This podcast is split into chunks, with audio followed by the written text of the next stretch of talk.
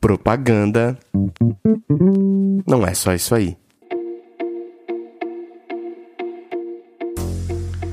E aí, podcast? Eu sou o Lucas Schuch, investigando por que a propaganda não é só isso aí. Você está ouvindo uma série especial chamada Vozes, criada para celebrar profissionais que têm transformado a indústria criativa brasileira através de iniciativas reais. O Vozes é uma iniciativa do coletivo Papel e Caneta e da FLAG em parceria com o Festival Mundial de Publicidade de Gramado, que reuniu 24 profissionais brasileiros de diferentes partes do mundo para que todo mundo pudesse ouvir histórias de mudança e selecionar seis vozes com narrativas muito potentes para ganhar destaque no palco do festival e também pelo mundo afora. Aqui, nessa série, a gente vai poder conhecê-las a fundo investigar como essas iniciativas nasceram e como elas estão hoje.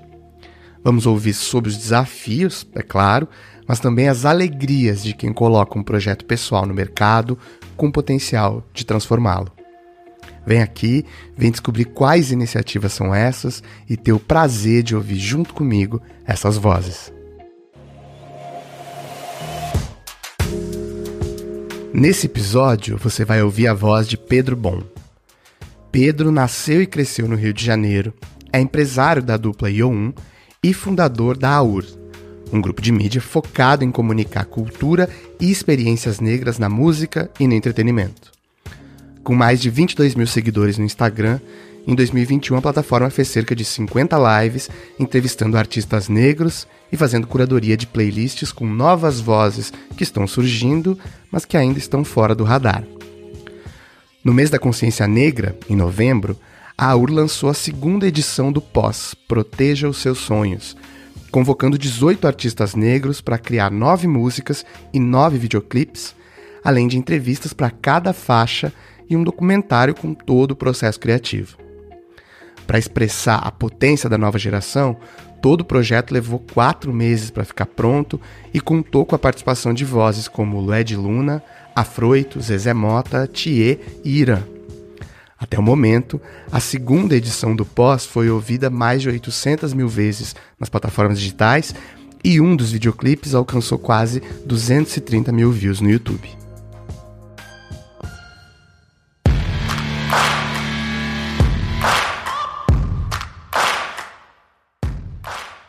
E aí, podcast, estou muito feliz de estar aqui conversando com uma voz importante para a indústria criativa e de comunicação, uma das vozes escolhidas na categoria Projeto.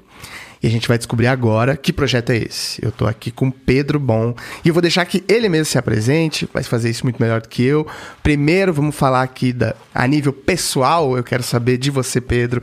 Quem é Pedro Bom na vida e na comunicação? Conta aí.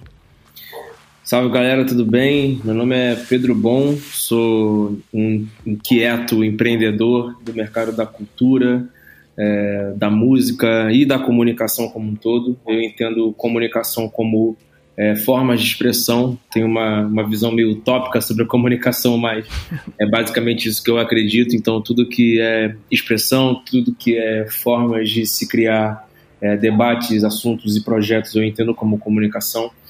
É, e eu sou fundador da plataforma AUR, que é uma plataforma de cultura e experiências é, negras e urbanas aqui do Rio de Janeiro. Ao longo desses últimos seis anos a gente vem feito, vem fazendo, é, produzindo conteúdos super legais sobre música, sobre arte, sobre cultura em geral. E é nessa plataforma que eu coloco todos os meus sonhos e todos os meus objetivos para uma, uma nova realidade imagética do jovem preto brasileiro e eu sou um dos criadores do, do projeto Proteja os Seus Sonhos, assim, né? Eu sou é, basicamente uma liderança ali, é, tanto executiva quanto no lugar criativo, mas eu sou um dos criadores desse projeto que vem, enfim, impactando pessoas super legais do mercado é, da música, do mercado do audiovisual, do mercado criativo como um todo. E, e, e, o projeto segue a tendência e segue o nosso pro, propósito de criar nossas histórias através dos nossos próprios olhares. A partir do momento que a gente tem é, autonomia em conseguir escrever as histórias, a, tudo que a gente vem enxergando na, na, na nossa base, é, na rua e nos lugares que a gente frequenta, a gente consegue escrever essa história e consegue é, gerar registro, né? Que eu acho que é o mais importante dentro desse mercado. E o Proteger Seus Sonhos vem através de uma grande união assim de, de pessoas extremamente talentosas, de pessoas que, que, que têm uma, uma grande vontade de continuar escrevendo essas histórias, mas tudo através da arte, tudo através da cultura. E, enfim, é, eu junto com Theo Zagrais, junto com Bárbara Fuentes, com Felipe Rios, Stephanie, é, Jonas, é, enfim, Carol Aguiar, Laura Magalhães e uma, uma série de outras pessoas. É, a gente vem produzindo esse projeto e tem sido muito importante para muitas pessoas. Peraí, você estava me falando uma parada agora aqui antes da gente começar, e aí me veio uma pergunta na cabeça. Você tem alguma formação em alguma área? Você falou que você não vem diretamente diante desse é. mercado de comunicação. Me conta aí de você. É, eu não venho literalmente do mercado da comunicação, né? Eu, com, eu entrei na faculdade com 17 anos e fui fazer contabilidade.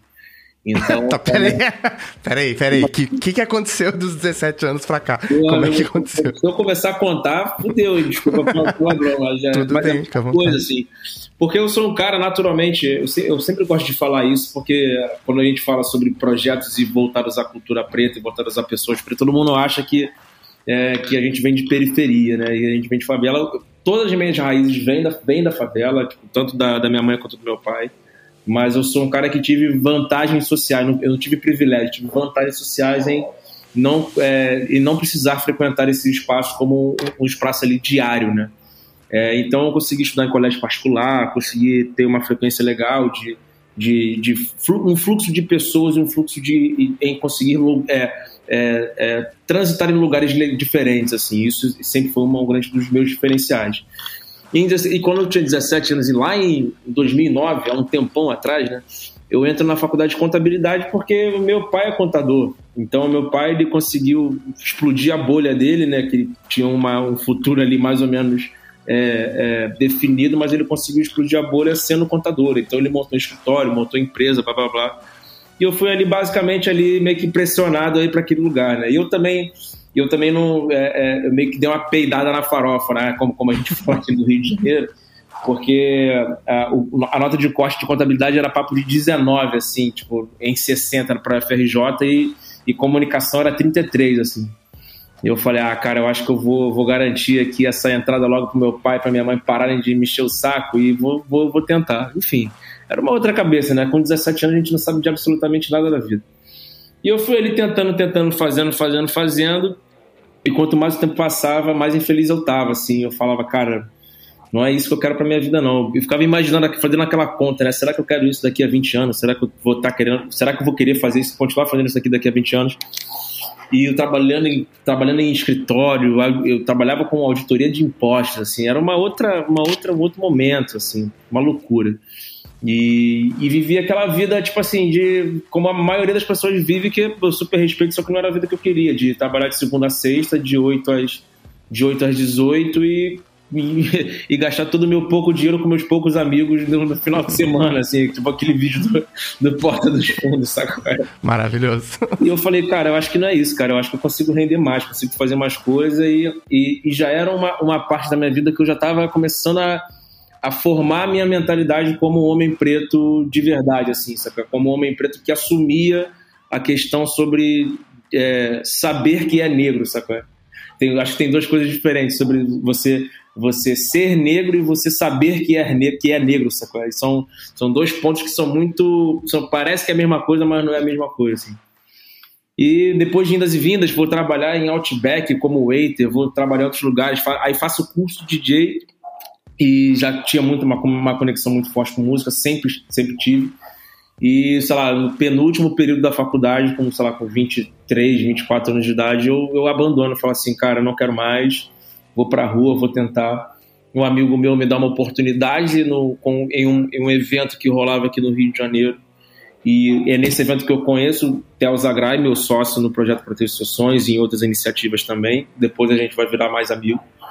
E eu, a partir daquele momento, quando eu toco pela primeira vez e recebo meu primeiro cachê, eu falo assim, cara, é isso, vou, vou tentar e vou para dentro. Aí tento, tento, tento, tento, tento, mas mesmo assim ainda num lugar muito socialmente privilegiado, sacou? É porque uhum. tocando em festas, festas literalmente de playboy do Rio de Janeiro, assim, né? E, e sempre aquelas coisas que a gente enxerga na rua que fica assim, fica incomodado, fica assim, cara, não é possível que eu tô vendo essas coisas acontecendo, assim, sacou? Aquelas coisas que só quem é gente preta que, que entende quando frequenta esses lugares socialmente vantajosos. Assim. Aí eu chego e aí eu acabo abrindo com esse produtor. Hoje, até hoje ele é meu grande amigo, só que a gente, por divergência de ideia, a gente abre. E eu, aí eu cada vez mais vou pra rua, assim, cada vez mais fico na base, mas sempre com uma dificuldade muito grande em me divulgar como Pedro Bom na época, né? Pedro Bom DJ. Isso 2016. Aí eu falo, cara, eu acho que eu vou criar uma marca aqui para eu, dentro dessa marca, eu gerar meu conteúdo de meu conteúdo sonoro. E dentro desse conteúdo eu chamo e, e para ter um diferencial eu vou chamar alguns amigos artistas da época para a cada sete a cada sete musical que eu for lançar na, na pista via SoundCloud eu vou chamar algum, alguns amigos para fazer uma capa diferente para cada set assim. Então chamava artistas plásticos, artistas visuais, é, grafiteiros, que eram amigos, falei assim, cara, eu tô lançando um projeto aqui, será que tem, tem como tu ouvir esse set, dentro desse set vocês se inspirar para criar uma capa e só bota o logo da minha empresa ali? Pô, todo mundo ficava mais, não, a gente fez 20 edições dessa. E foi nesse momento que nasce a U. Eu falei, cara, eu acho que é, é um lugar que, que dá para dá pra eu conseguir fazer meu conteúdo, não ser aquela coisa pedante de, pô, ouve meu set aí do DJ Pedro Bom, uhum. e pode ser uma fumacinha diferente, assim, sabe? Aí começa a fazer, dá um pouquinho certo, porque as pessoas começam a falar e tal, mas muito, muito, muito, muito ainda numa bolha. E eu, eu, eu começo a me empolgar com aquilo. Eu falei assim, cara, é, eu acho que eu consigo colocar todas as minhas. É, consigo, consigo tentar resolver todas as minhas reclamações raciais dentro do mercado de comunicação e no mercado criativo, que eu não entendia absolutamente nada, dentro dessa reclamação aqui, dentro dessa marca aqui, porque, pô, eu acho que pode ter um potencial. E era um momento de efervescência, assim, onde, pô, tava cada vez mais estudando, tava cada tava é, mudando meu ciclo de amigos, assim, sabe? Porque era, era um momento ali meio que pré-Bolsonaro, Uhum. E, e, você começa a, a, enxergar algumas coisas que você nunca quis enxergar na sua, na sua vida regressa, assim, sacou? E eu começo a, a frequentar outros lugares, começo a, a sair, a, a, entrar em lugares que eu queria entrar mesmo, assim, que queria ter esse, esse entendimento. E, e, a partir desse momento, eu, aí a gente monta um coletivo com amigos que estavam ali na base, com Karina, com Tami, DJ Tami, que até hoje toca muito, tá gigante hoje, Natan na época, que era a esposa dela, que infelizmente faleceu. É, e a gente consegue montar um coletivo onde eu falei assim, cara, eu acho que de repente a URA aqui a gente consegue montar um blog onde a gente consegue gerar conteúdo diário ali sobre fazer resenha de álbum, fazer resenha de filmes, fazer resenha de qualquer coisa envolvida com cultura preta e o Natan, que era um cara que era da rua, da pista e tal, que produzia a, a Tani, pode, pode pegar a minha, a minha carreira também e de repente vender as minhas datas a gente fazer uma coisa ali meio, sei lá, vender os DJs juntos e tal. E a U tá meio que transitando, transitando no on e no offline. Aí foi, fizemos o coletivo. O coletivo, obviamente, naturalmente se desfez com, com um ano de, de, de, de duração, é, é, é meio que natural isso acontecer e a gente vai seguindo ali. Enquanto isso, eu vou trabalhando em restaurante, vou trabalhando em um monte de lugar para tentar pagar as contas, porque nunca se pagou, né?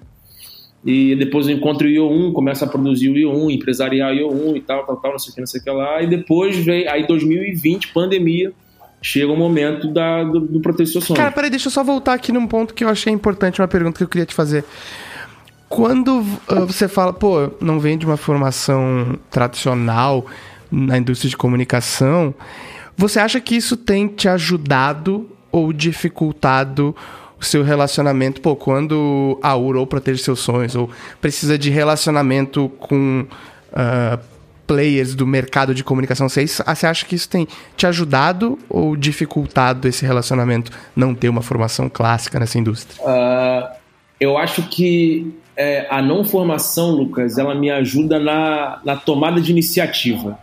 Uhum. Porque é, eu acho que as pessoas. É, você pode falar muito bem sobre isso, as pessoas que estão dentro do mercado da comunicação, se formarem, publicidade, jornalismo, blá blá blá, é, por elas entenderem, conhecerem literalmente o mercado como ele é no dia a dia, elas se cansam, sacou? Porque uhum. é muita coisa, é muita coisa, é, é, muito atravessamento, é muita hipocrisia, é muita. É muita é, vamos dizer assim, é, é, um brilho que é um brilho falso, sacou? É que hoje eu entendo uhum. literalmente sobre isso é, nas frequências que eu tenho, mas por não entender, às vezes por não entender a técnica, você consegue tomar iniciativas que vão fazer com que o, o, o bloco se movimente.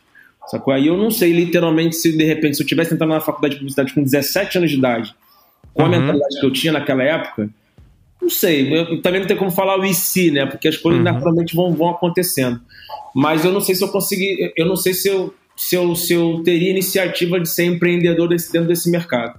Eu acho que ou, deve, ou, sei lá, provavelmente eu poderia ter sido cooptado dentro do mercado e poderia estar ganhando um bom salário hoje como um criativo de uma grande empresa, de uma grande agência. Ou, sei lá, eu ia estar meio, meio desacreditado do bagulho, assim, sabe? Eu ia estar meio triste, meio puto, depressivo. Enfim, não sei, eu acho que. Eu acho que mas ao mesmo tempo a, a falta da formação do diploma, de você ter tido essa experiência, porque qualquer experiência é válida, é, eu, eu, eu, trabalho isso na, na, com, a, com, a, minha psicóloga literalmente hoje em dia sobre isso. É, eu acho que se eu tivesse experiência, eu teria uma experiência muito melhor com relação à concepção de projeto, com relação a como uhum. se vende, a como se faz, a como se faz um pitch e tal, que são coisas que eu fui aprendendo depois de muito tempo e muita porrada, assim, literalmente. Então, quem está dentro do mercado consegue já ter esses jargões né, da publicidade, essa coisa de, de você já, já fala como todo mundo fala, já entende como todo mundo se veste, já consegue frequentar, consegue ter um, um fluxo que a bolha vai, vai, vai, acaba te moldando. Né? Então, como eu não tenho isso, de repente pode ser um, um, um lugar legal para o mercado, para as pessoas, quando vê assim, pô, o Pedro Bom é o cara ali que é meio que diferente, é o cara que não tem uma uma amarra da publicidade, uma amarra da contabilidade da, do mercado de comunicação e pode ser bom. Então eu vou acreditando muito nisso, sacou? Aí você vem lá, você vem contando essa história da UR e você cria o projeto Proteja os seus sonhos é, não, é, com é, mais é pessoas. Me conta aí. É importante falar que, que eu, eu não crio o projeto sozinho, né? Eu crio uhum. a partir de uma, de uma grande união assim de, de, de pessoas e, e, é porque foi tudo tão, tão louco assim naquele início, quando, quando, quando a gente teve essa oportunidade, porque é, a gente já vinha com uma, com uma conversa, eu, o Theo, o Theo é o meu grande amigo, meu grande parceiro nesse projeto, uhum. nosso também, que é o produtor musical do, do Proteja, né? É, a gente já vinha numa, numa ideia ali, meio embrionária, de fazer alguma coisa no audiovisual com música, e queria colocar criança, porque a gente estava numa. A gente sempre teve uma onda muito louca de, de, de falar sobre para as próximas gerações, ao mesmo tempo também misturar com religião, e ao mesmo tempo. Cara, era muito louco, era, era meio efervescente, assim, é, em julho de 2020, assim. Pandemia, todo mundo meio que trancado dentro de casa ali, todo mundo for naquela raça danada e a gente vem, vem ali meio que borbulhando um projeto, borbulhando alguma coisa, assim.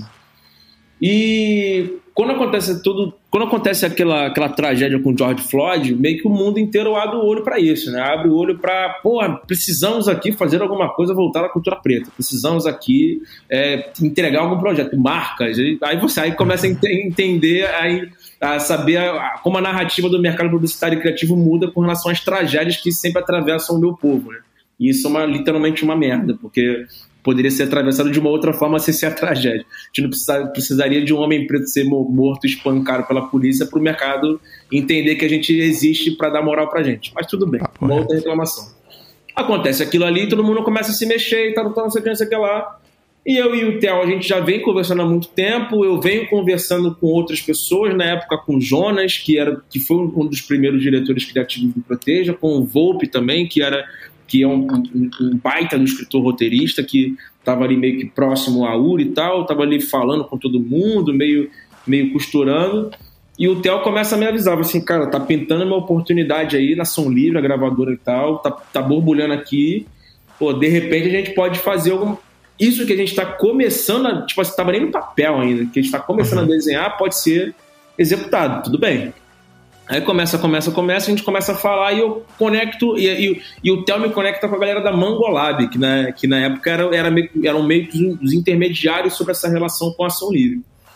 Pô, aí começamos, montando um projeto, isso tudo em, em semanas, assim. Isso, tipo, era para entregar em novembro, o primeiro da Consciência Negra, e a gente começa literalmente a escrever o projeto é, final de julho para agosto. Tipo assim, uma loucura. Escrevemos, escrevemos, escrevemos, mandamos para São Livre a proposta, bateu. Eu falei, fudeu, menino, bateu a proposta. Mas pera, pera, me conta aqui. Quando você fala que estamos escrevendo o projeto, me conta essa cena. Vocês estão escrevendo o que oficialmente? Cara, tipo assim, que tá, desenho é esse? É, a, a gente está num desenho. A gente, literalmente, naquela época, a gente estava num desenho onde é, eu, a gente, eu comecei a aglutinar todas as ideias que a gente estava tendo. É, eu estava com uma ideia sobre fazer um conteúdo audiovisual com criança.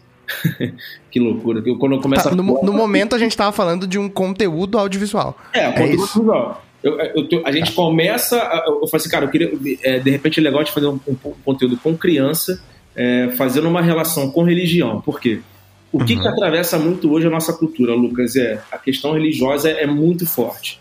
Porque ou, a, ou a nossa, as nossas raízes vieram da, da religião de matriz africana, no caso candomblé, ou uhum. a massa, porque é isso que a gente está tomando, ou a galera veio do, do mercado evangélico. Mercado não, né? Do, da religião evangélica. É, por que, que, eu, por que, que eu falo isso? Porque é, 90% dos artistas que estão na base, que estão ao meu redor, que eu trabalho hoje, 90% deles vieram de uma formação educacional, musical da igreja.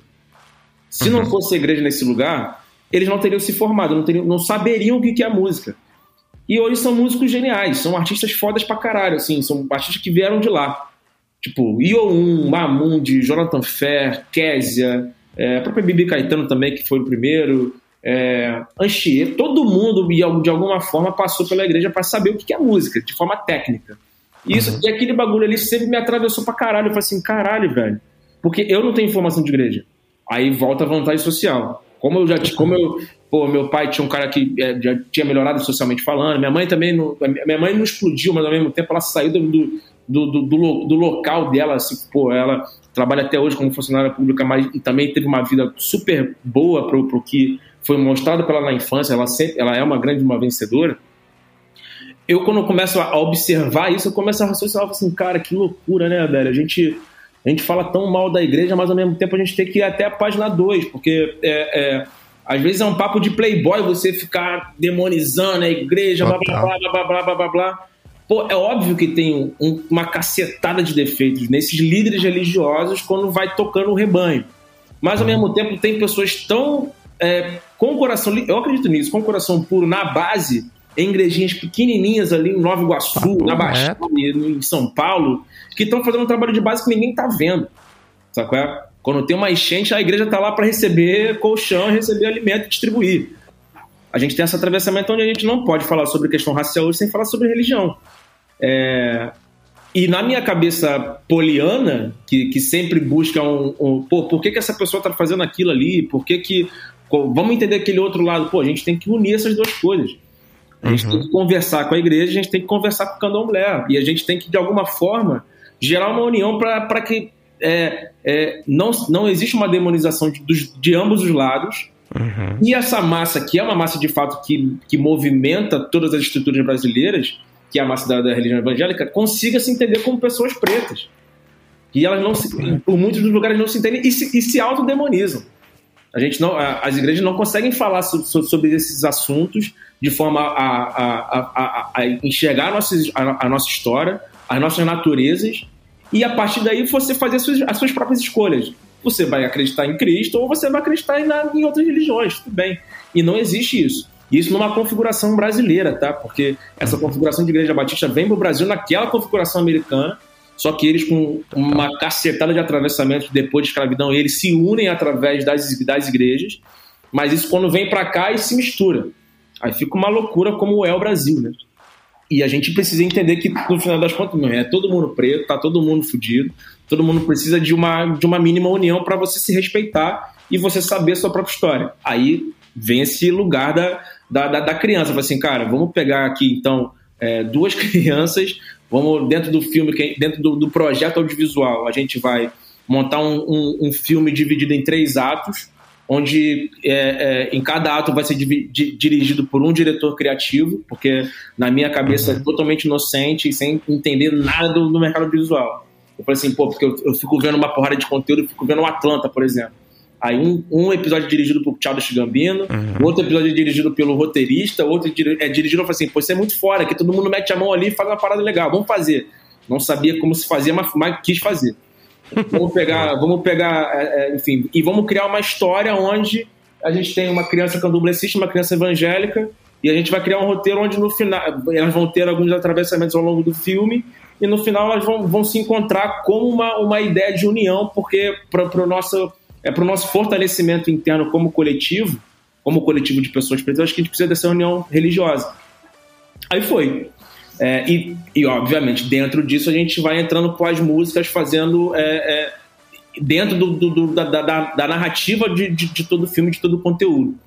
Aí, meu irmão, como a, aí entra aquela questão da oportunidade, né? Como a gente tem a oportunidade de fazer isso com o mínimo de dinheiro e mínimo de estrutura, pô, a gente tem que abraçar o máximo de pessoas possíveis e tentar entregar um monstro, né? Então a gente basicamente entregou, tentou entregar o Black Kings, da, da Beyoncé, sabe? Porque a gente tinha acabado de sair, a gente tava vendo aquela porra ali todo dia, sabe? E eu e tal, maluco, caralho, mano, vamos fazer essa porra, vamos fazer essa porra, blá, blá, blá, blá, blá, blá. Meu irmão, fizemos. Aí foi aquele caos fudido, que aí questões de produção, nove dias de diária direto sem parar, e, enfim, é, te, testes e estresses, e, enfim, uma loucura danada no meio de uma pandemia. Tivemos que trabalhar, não tem como desculpa muito. É, e conseguimos entregar um álbum com nove faixas, é, nove, vídeo, nove videofonogramas para cada faixa, e esses videofonogramas meio que conectam o filme inteiro que a gente lança no primeiro volume. Porra, botamos e caralho, irmão, entregamos, fizemos, sacou? Aí, aí é isso. A gente consegue é, botar o propósito na pista e dentro desse propósito espelhar um prisma, um projeto multiplataforma, que é um prisma no mercado criativo para todas as pessoas pretas ali dentro. Então a gente tem pessoas pretas na música, obviamente com, o produtor musical Tel e outros, sei lá, 12 artistas no primeiro volume. A gente tem pessoas pretas comandando o audiovisual, diretores criativos, diretores de arte, é, produtor, diretor, direção de produção, é, é, até o Gaffer, irmão, todo mundo era, era preto. Ele tinha, sei lá, duas ou três pessoas pontuais que eram pessoas brancas. Produção executiva, eu ali lidando no criativo, fazendo tudo, né? É, é contrato com é, atendimento com, com, com gravadora, lidando com todo mundo.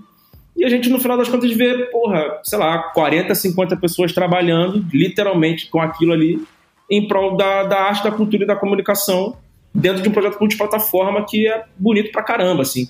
E é um projeto que é totalmente autoral, totalmente proprietário. Sacou? Uhum. Não é um projeto de. Geralmente algumas gravadoras fazem isso, eu acho legal, mas eu não acho bonito. Eu não acho impactante. Que é, pô, beleza, a gravadora pega aqui as músicas do catálogo da gravadora lá da, pô, do, do, dos Negão Coroa, pega da. Ah, pega a música da Elsa, pega a música da Sandra de Sá, pega a música do Jorge Ben e faz uma repaginação. Repagina com os artistas novos e faz um documentário ali. É, legal, consegue entregar rapidinho, mas eu falei assim, cara, vamos entregar música nova, mano. Eu e tal batendo, cara, vamos entregar música nova, vamos. Que aí vai dar moral para você como produtor, dar moral pros artistas. Os artistas entendem a, a, o conceito e a ideia e vão se sentir é, cada vez mais desafiados a fazer parte daquilo. E deu certo, fomos, entregando. Entregamos o primeiro, entregamos o segundo numa outra estética. E, e, é um projeto que é muito legal. assim Ele não conseguiu se expandir é, para o mercado, não foi hit, mas ao mesmo tempo eu acredito que é um, um registro bonito assim da nossa geração. Pô, deixa eu ficar nessa parte, nessa, nessa, nessa sua última frase aí que era uma coisa que eu queria te perguntar. Você acha que esse uh, uh, pô, não furar a bolha, você sente a sua voz sendo ouvida hoje? Porra, Lucas, essa é uma pergunta muito boa, cara. Porque essa pergunta, ela ela se mistura em muita coisa que é muito profunda, que é, é uma relação, uma linha tênue pra caramba, praticamente invisível entre é, uhum. o indivíduo ser humano e o homem preto líder, sacou? É? Que fica ali numa, numa em, em, misturas e atravessamentos e, e eu, eu sou um ser humano que sou um cara extremamente sensível e emocional Pra quem, não pra quem não sabe, eu sou câncer com peixe, pra quem gosta de, de signo aí. Ah, então porra, sou, Caralho, é, é puxado, eu sou, eu sou literalmente uma cachoeira, sabe? Então é água, água pra caramba. É, mas ao mesmo tempo eu também quero me posicionar como esse cara líder. E ao mesmo tempo é, é, eu, tenho, eu tenho questões sobre, sobre autoestima, tenho questões sobre me julgar e, e, e me perguntar sobre naturalmente muito sobre isso. E a falta desse, desse, desse projeto é, não ter se tornado hit, porque é ali no hit que a gente vai entendendo um pouco né, da, é, é, da, do termômetro das pessoas. Isso literalmente não me, não me deixa dormir algumas vezes, porque eu falo, porra, é, eu acho que, que esse projeto poderia ter sido muito mais foda, poderia ter trazido muito mais oportunidade e quando eu falo de oportunidade, não falo oportunidade para mim, eu falo oportunidade para a equipe, para os artistas uhum. que participaram, é, para todo mundo que fez parte daquilo ali e tal. Na minha cabeça aqui, sempre fica se julgando e se colocando num lugar de, de, de autossabotagem, literalmente, sacou? E fico, porra, meu irmão, caralho, mano, se essa música tivesse explodido, aquele artista que tá pequenininho até hoje poderia, pô, tá num outro lugar, então não sei o que, será que eu tinha estrutura para entregar aquilo ali tudo? Será que é, é, dá pra gente fazer de novo? Será que as expectativas do cara que da, da empresa que investiu no caso da gravadora foram é, é, foram cumpridas assim de certa forma, sacou? Então é, é a, a a, a baliza do número ca, acaba me, me, jogando nesse lugar da, da, da, dessa insegurança. Só que ao mesmo tempo, a gente não fez um projeto é, é, literalmente para explodir nesse lugar comercial. Desde uhum. o início a gente sabia que a gente estava fazendo um projeto que era um projeto que, era, que não era de fácil entendimento, sacou? Principalmente o primeiro volume, que é, que, é, que é, é de difícil entendimento. Para você entender alguma coisa, você vai ter que levar sua cabeça em outro lugar. E para você literalmente viralizar um projeto que é de difícil entendimento, você tem que ter muito dinheiro de mídia. E depois eu entendi esse game entre é, criação de produto e distribuição. Aí, aí entra um pouco da minha falta de técnica dentro do, dentro do lugar da, dentro uhum. do mercado da comunicação.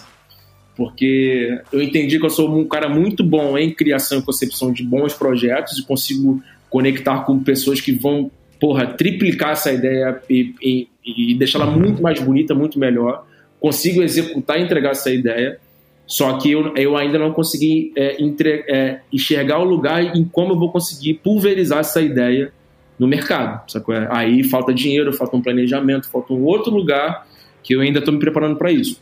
Só que esse lugar de, de não ser hit e não, e não conseguir, é, é, essa, essa voz não conseguir ser pulverizada, isso entra muito nesse lugar da cabeça onde, caralho, mano, é, eu acho que eu fiz muita coisa errada em vários lugares do projeto, eu acho que eu não me preparei bem, eu acho que eu não me, não me planejei legal, eu não sei se eu estava preparado, mas ao mesmo tempo eu consegui entregar um negócio que, pelo menos na bolha e pelo menos para quem vê o projeto de longe, em quem chegou, todo mundo fala assim, cara, esse, bagulho é diferente.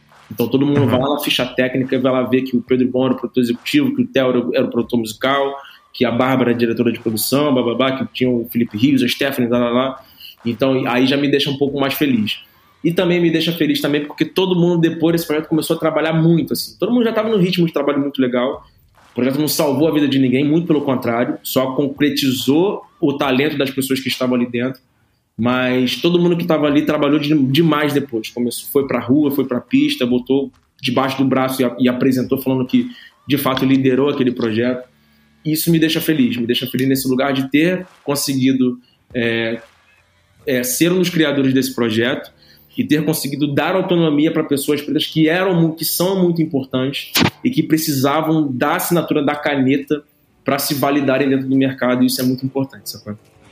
Pô, agora você está falando uma coisa que também me pega muito, que é pensar que projetos pessoais, paralelos, individuais, quando eles começam no diálogo com a indústria de comunicação, e tecendo aqui a minha própria crítica para o mercado de comunicação, que é o papel desse podcast também, o problema disso é justamente ali onde você chega, que é como a gente está numa indústria que é muito metrificada, grana, número, uh, ela não dá tempo suficiente para projetos uh, pessoais amadurecerem, sacou? Sim. Porque um dia depois, um dia depois do lançamento, ela tá querendo ver quanto gerou de grana, ela tá querendo ver uh, quais retornos elas deram. E aí, naturalmente, não, não, tô, não vou falar por vocês, mas tô falando aqui pelo podcast, pelas pessoas que chegam e falam, pô, eu tentei criar uh, uma iniciativa para essa indústria, eu tentei levar alguma coisa. Mas no dia 2 tem alguém me perguntando qual é o modelo de negócio que isso vai gerar. Exato. Qual é a grana que isso vai trazer, sacou? Sim, não, e tem. É eu acabei de fazer um curso da Miami. Da Miami eu, eu nunca sei como falar se é Miami Ed ou Miami Ed. Miami tá ótimo. Miami muito, já vai todo mundo entender. Foi muito legal, foi uma conexão muito boa que o Felipe Guerra e o, e o Wagner, e o Wagner fizeram para mim lá dentro. Eu conheci uma galera muito foda. Pô, e teve uma professora que falou um negócio, cara, que eu nunca mais vou esquecer, que me pegou muito assim. Falei, caralho, ela falou um negócio que agora me atravessou e, e não sei de que forma. Não sei se foi a Ellen, eu esqueci o nome da professora, infelizmente. Ela falou assim: Rapaziada, se tem investimento de marketing, não é arte, é a publicidade. Eu falei. Correto. Eu falei, caralho, velho, filha da puta. Me destruiu. Agora eu falei assim, cara, eu falei, é, eu falei assim, cara, é, é literalmente isso.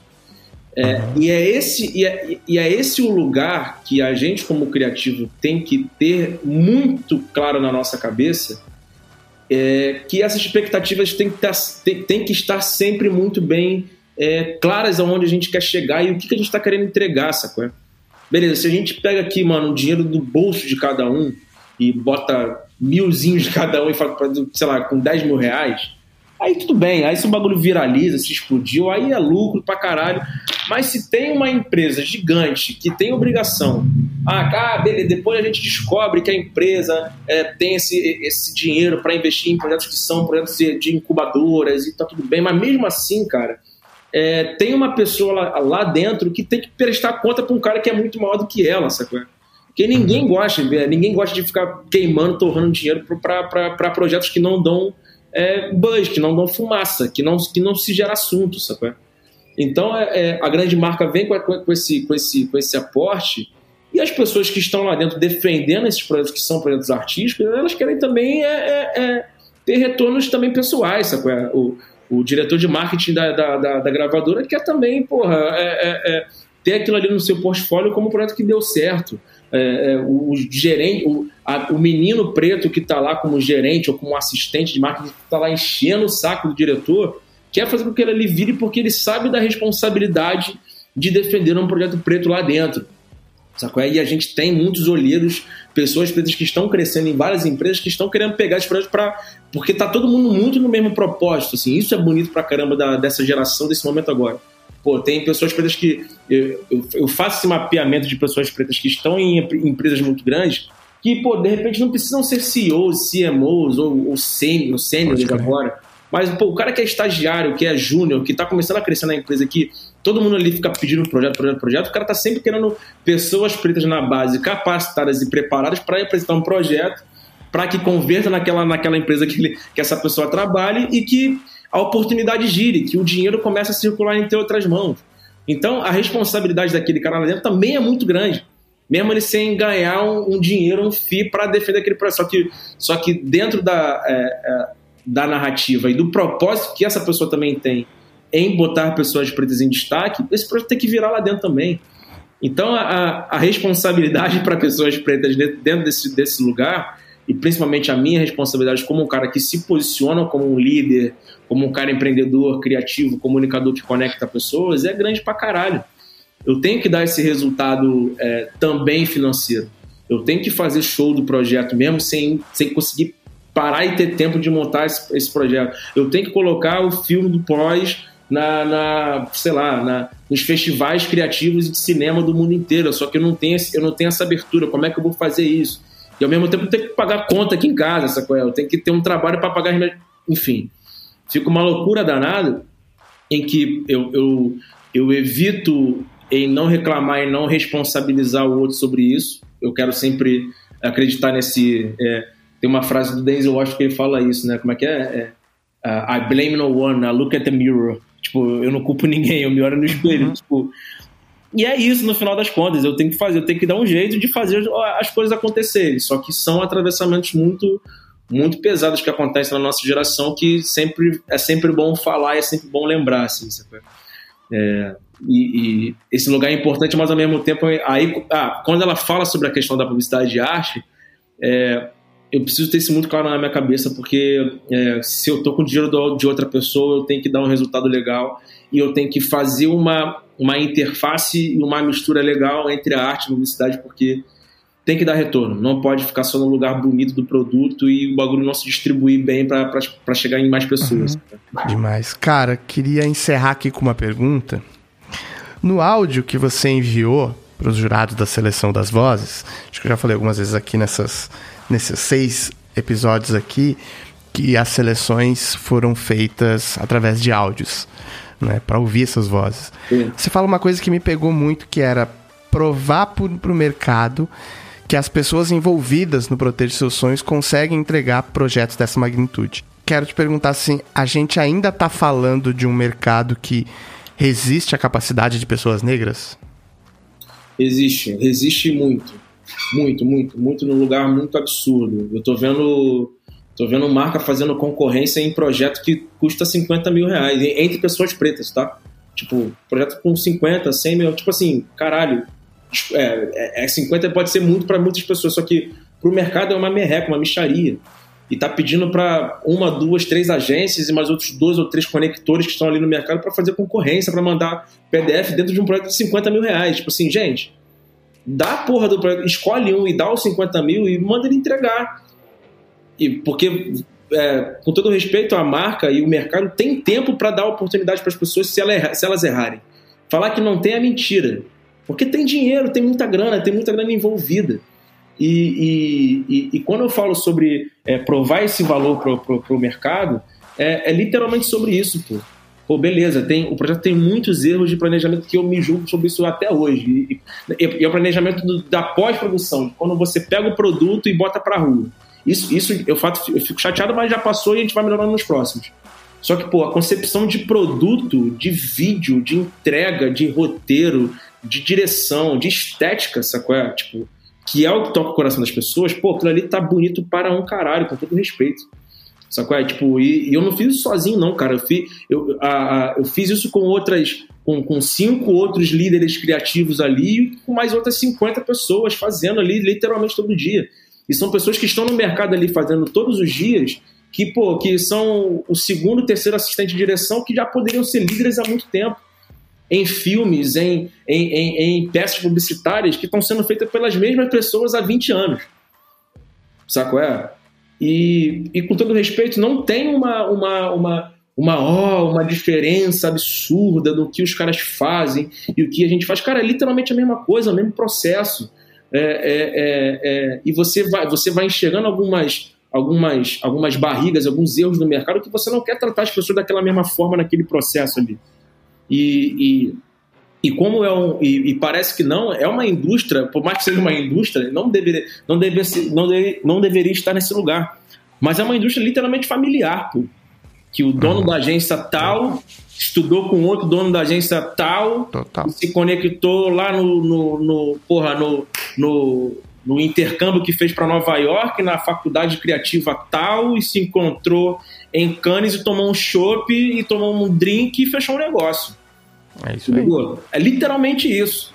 Só que fecha entre os caras, entre as, pessoas, as mesmas pessoas brancas de sempre, que entregam, ó, pô, beleza, entregam ótimos projetos, ótimos produtos, não tem como falar mal da, da, do mercado publicitário brasileiro. Só que entregam os mesmos produtos sempre, uns com as mesmas pessoas. Com as mesmas pessoas e com as mesmas agências, e você entra nesse lugar, você vai ter que rebolar para um caralho. E você vai ter que. E, e, literalmente, esses grandes players do mercado enxergam a gente como um ponto de entretenimento, sacou? Para essas pessoas gostarem de mim, eu tenho que fazer elas rirem. Eu não posso chegar para elas e, e, pô, e dar o papo reto, e chegar ali e falar sobre o projeto sem rir, sem risadinha. Eu tenho que, eu tenho que, ter, eu tenho que ter uma dose de entretenimento para que as pessoas me achem o pretinho engraçadinho que vai conseguir um contrato e vai e eles vão emprestar um pouco do poder deles para fazer um projeto. Porra, isso é mó tá ligado? Então todo mundo ali mó corre para fazer algo diferente dentro desse mercado que é literalmente a mesma coisa há muito tempo. Com, a, com, a, com os mesmos pilares criativos, com, a, com as mesmas narrativas sempre, com as mesmas pessoas, e as pessoas vão vendo o que vai pintando no mercado de futurologia, de, de quem está reclamando mais, e vão abraçando, e vão incorporando, e vão falando que tá tudo bem, e, e vai melhorar, porque eu tô aqui agora para te dar uma oportunidade. Caralho! Dá essa oportunidade para mais vezes, treina as pessoas, pô. Segura aí se elas errarem, porque todo mundo tá errando porrada de Playboy fazendo um projeto merda pra caralho e. Qual é? Tipo, por que, que o ator. Eu sempre falo isso, por que, que o ator branco que entra na malhação, aquela, aquela penca de atores brancos que sempre fazem malhação, por que, que o cara é, ele entra na malhação uma merdinha, um ator medíocre, com, obviamente com 17, 18 anos de idade? Por que, que ele fica bom quando ele chega com 25? Porque ele começa a fazer novela todo, todo, todo, todo ano, ele faz duas novelas, porra. Sabe, tá ligado? O cara vai fazendo toda, tantas vezes, o cara vai entendendo o sistema. O cara bota o sistema no, no, na veia e é impossível daqui a, sei lá, daqui a 5, 10 anos o cara não ser um cara minimamente bom naquilo que ele faz. Porque ele faz todo dia. Pô, qual, é, qual é a possibilidade do ator preto hoje? É, hoje está um pouquinho melhor, mas já desde, desde que a televisão é televisão, qual é a possibilidade do ator preto ser um cara literalmente muito foda no que ele faz? Pô, só se o cara fosse um cara genial pra caralho, se fosse o Antônio Pitanga, fosse o MC, sei lá, fosse o Lázaro Ramos, fosse a Zezé Mota. Porque dentro desse mercado só, só, só fica dentro desse mercado, preto só fica se for genial. Se for um cara mediano, ele não fica. Porque o cara acaba desistindo, porque o cara não tem é, é possibilidade de fazer sempre. E rec... é, na outra mão, a, a, mediana é a, é a linha base para atores, para produtores brancos, assim. É tipo, é. a tolerância ao erro ela é muito maior para branquitude. Muito maior, pô. É muito maior, porque o cara vai ali fazendo, o cara faz uma merdinha, o cara, pô, é, erra aqui, mas o cara tá sempre, tem sempre uma redoma tão grande ao redor do cara. Aí o pai dele, o avô dele era, era da agência que trabalhou, que criou uma peça de teatro e era dramaturgo e depois foi fazendo um monte de coisa. O cara fica ali, cara tá, tá sempre pingando uma bolinha para ele para ele chutar, sacou? É? E o cara preto que não vê, nesse, não vê nesse mercado e quer fazer parte daquilo, porque sabe que aquilo ali é a vida dele, sabe que aquilo ali é importante, o cara não fica porque o cara não pratica, pô. O cara não pratica, o cara não faz todo dia. O cara ser bom nesse mercado, o cara tem que fazer todo dia. Assim como qualquer outro mercado. Então, é, é, é, quando a gente pega essa questão da oportunidade, pega essa questão de, de algumas dores em você ver que o negócio não pulverizou e, e, e, e, mais ao mesmo tempo é o assunto do momento, e você também tem sempre que fazer porque tem oportunidade pintando, você, a gente se julga muito com relação à questão da entrega. Tipo, caralho, mano, a entrega foi legal, mas teve um errinho ali, e a gente fica se apegando àquele erro ali porque a gente fica com aquele maior medo de não fazer de novo. Sacou? Aí, tipo, fica assim, caralho, será que eu vou fazer de novo sem estrutura do jeito que eu fazia? Acho que não vou fazer, não. Pô, mas se eu não fizer, será que eu tenho esse privilégio de não fazer e, ano, e deixar pro ano que vem? E, e... Ao mesmo tempo que, pô, não tô aqui no, no papel de ser o psicólogo, nem tenho treinamento para isso, mas essa sua cobrança, imagino que seja muito verdadeira para várias pessoas negras, porque, tipo assim, esse, esse papo que você falou muito aqui no podcast de. Uh, me cobrei muito por possíveis erros porque uh, deve vir muito essa questão de talvez esse possa ser o meu último, eu não tenho essa oportunidade sempre. Para pessoas brancas, é, vou, errei essa vez, mas beleza, porque daqui seis meses eu tenho mais um papel, eu pego mais um projeto, Sim. eu fecho mais um trampo.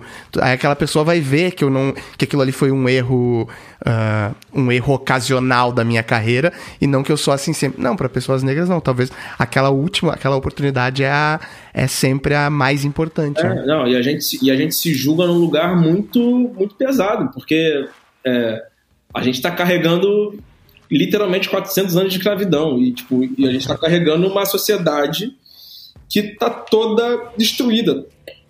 Tá todo mundo muito dolorido, tá todo mundo muito triste, tá todo mundo muito tipo, desesperançoso.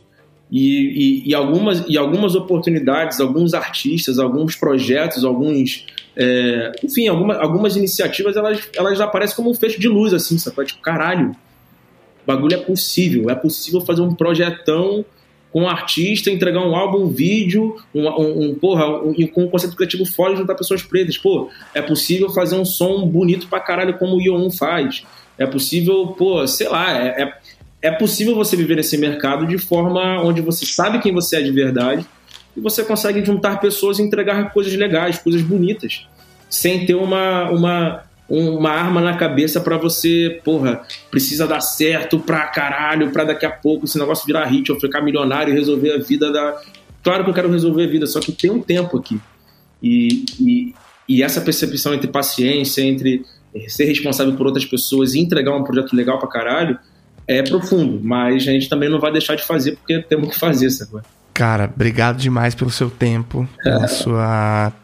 Pô, cara, pelo seu trabalho aí pra indústria. E obrigado por ser mais uma voz ativa nessa indústria que precisa de tantas vozes assim. Obrigado demais.